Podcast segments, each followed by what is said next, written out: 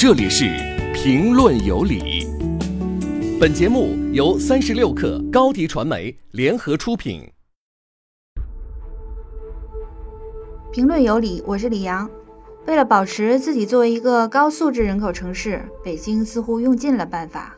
不久前，在一系列为消除社会安全隐患而采取的清理行动下，许多外地人失去了他们的租住地。受到整顿的不仅仅是村镇工业大院的住房，也有不少是类似链家自如长租公寓，这些也被拆除了。很多人可能要重新思考来北京闯荡的意义，毕竟谁也不想被贴上一个所谓低端产业人士的标签，被区别对待。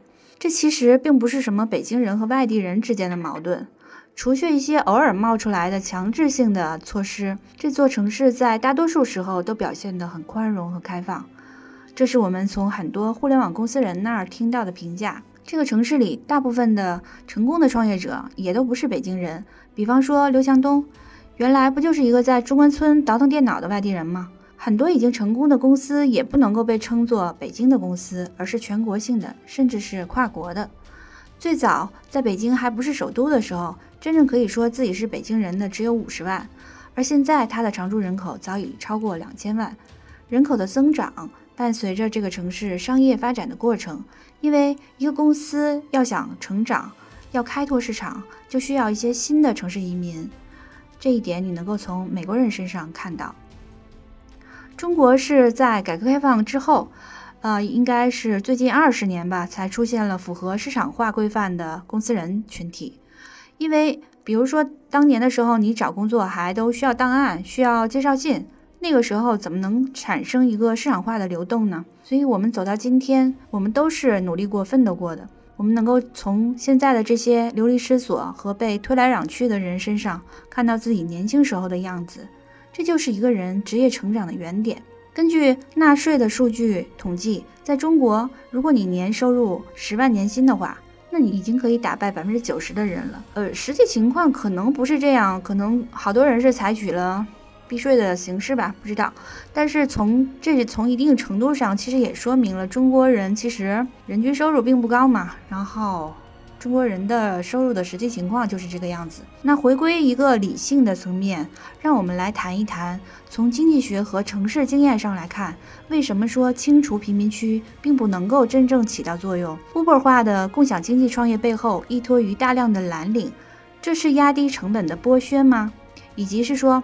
我们正步入的这个零工经济时代，它到底是什么？它对我们有什么影响？首先，我们来看打隔断一定就不安全吗？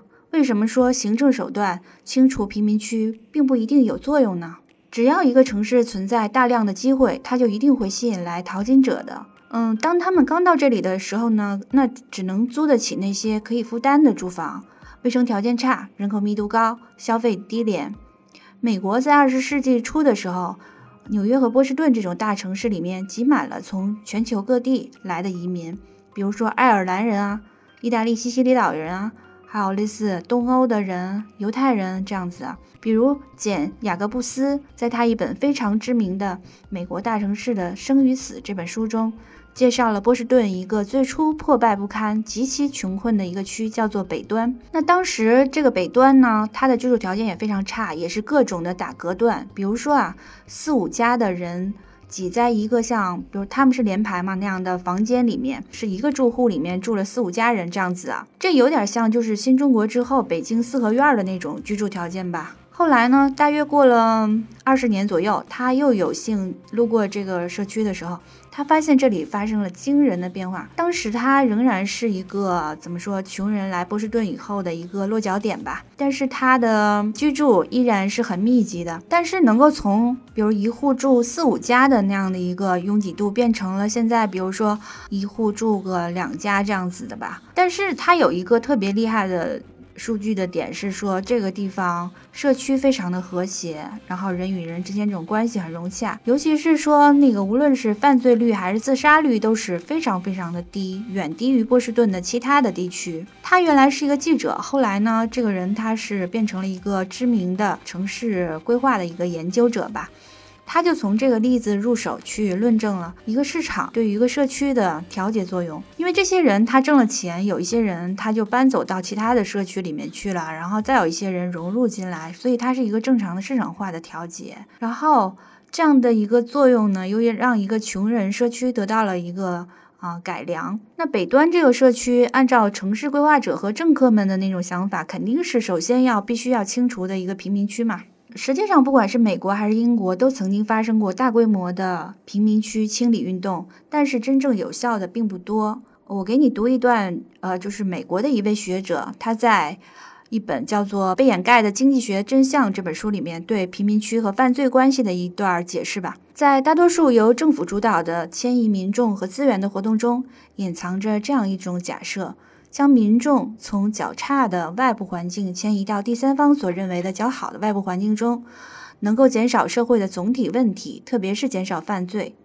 规划师、政治家、官僚或法官无需检验这些假设的正确性，因为他们很少需要为这些假设的错误付出代价。他们对不同民众的生活、价值或行为方式很少有较为真实的认知。他们就像对待棋盘上的棋子一样，让这些民众去执行一些宏大的设计。如果认识到犯罪的动机和对犯罪的约束条件，我们就不难发现。通过摧毁贫民窟来减少犯罪的方法，不仅被证明是徒劳的，而且会适得其反。事实反复证明，将贫民窟的居民迁移到全新的公共住房社区，只会在这些社区里面创造新的犯罪中心。新的社区很快会恶化成为新的贫民窟。这是他书里的一段解释啊，我觉得我们可以作为参考。然后，那我们接下来我们也可以再啊去看一下，就是我们刚刚提出的那个问题：这些建立在跑腿基础上的高市值公司有道德问题吗？社会学里面有一个非常著名的说法，就是社会的麦当劳化。我在上期的时候捎带也提了一下，就是麦当劳它发明了特许经营模式，后来的有很多的事物都快餐化了。这个意思就是说，你可以用一套标准和流程。快速的复制一些事情，那么在资本盛行的今天呢，我们其实到处能够看到这一点的模式的这个影子。有时我们也说身边的那个商业社会是快时尚化的，这个词儿其实是一个意思。这个就是继一九六零年代以来，人类商业社会发生的一个关键变化。那一个社会发生变化，必定有弊有利。然后从资本和就是商业的这个层面呢，我们可以赞扬麦当劳的创新。但是社会层面也有不少人提出过，麦当劳进程对人类社会不外乎梦魇，就是一切东西生产线化和数据化之后呢，人偏向于工具理性了。工具理性嘛，你理解它就是说发展到极致的话，就会产生奥斯维辛大屠杀那样的事件。那近十年来发生的一大变化就是 Uber 化、On Demand，或者是我们今天谈到的共享经济，它的特点就是建立一个。大的流量平台，然后提供基于地理位置服务的这种随需即用的服务，就跟麦当劳一样，它也是一种商业模式上的创新。那在这个后面作为支撑的，应该是大量的地推、大量的跑腿的人员、外卖的去支撑这样一个模式。也就是说呢，这些人实际上就是在我们上述提到的这次清理当中，其实有很多人受损。有一个统计，好像是比如说美团和饿了么这样的公司，大概有两成吧，是在这次的清退当中受到影响的。我看到我们的那篇稿子，就是也写了清退这件事儿，采了一些受到清退的人的故事，其中有一些读者的评论，然后他们会认为。这些公司呢，大量利用了低成本的人群，比方说快递小哥啊、保姆啊、BD 啊，然后还有一些司机啊，什么都是这样的呃人群。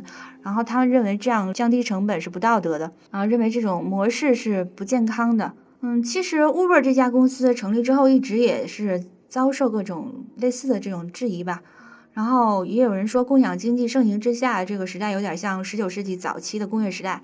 但是呢。我觉得啊，就是比那个时候更好的是，蓝领们其实他能够，就是提高他的收入，并且他获取收入的效率是在提升的，以及说，其实只要他们愿意，就是随时可以退出的，这是一个相对公允的一个市场化的一个工资水平。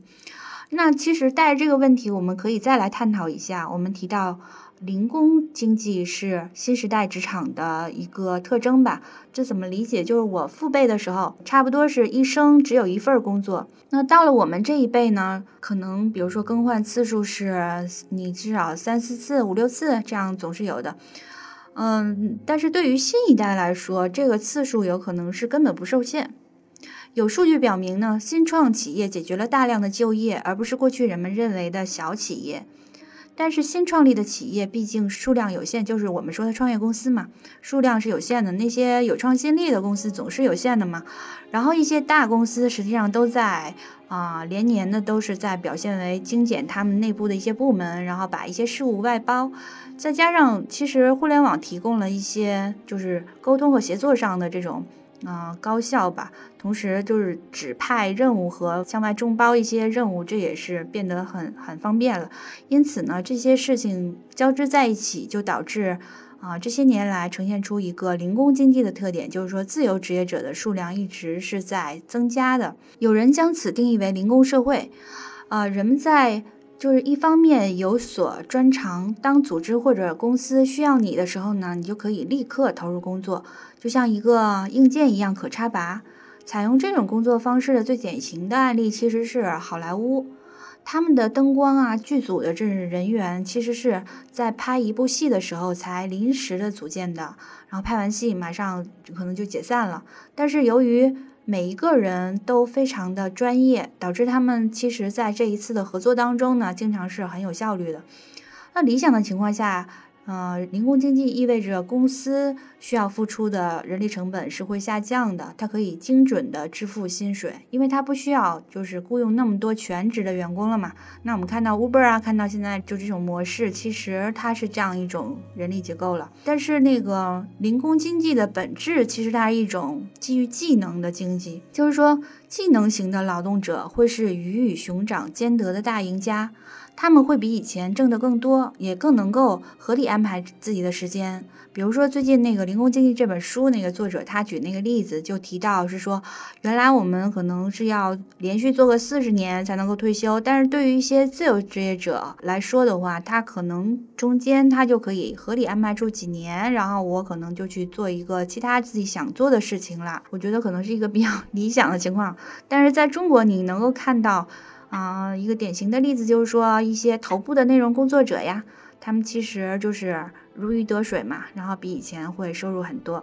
但是在这个零工经济里面，零售业还有服务业的工人，以及是说其他的一些低技能的劳动者的这种命运呢，也还是会是最糟糕的。他们所从事的呢，大多都是工资比较低而且不稳定的兼职的工作。福利也很少，甚至是完全没有。对自己的工作的安排呢，基本上是不太能够做得了主。就有我们说的那个，比如说快递小哥啊，然后他们的九九六啊，或者是连轴的这种工作方式啊。那他们的工作也其实是最容易被自动化所替代的。我能了解到的情况是，其实美团在它得到了新融资之后呢，其实也一直在研发一些自动化的送餐啊，或者是就是在这方面有一些智能化这这方面有一些啊研发的投入吧。然后就像我们上一期提到的，其实技术本身是不难获取的，但是要想落地，它需要一个有利可图的市场。而中国目前的实际情况还是低端劳动者占据一个主导，这是我们现在的一个实际的情况。好，感谢收听啊！如果对你有启发的话，欢迎下载三十六课 APP 啊，订阅评论有理栏目。我们下期再见。小饭馆里面心情的是外地的老乡们，他们的脸色。像我一样。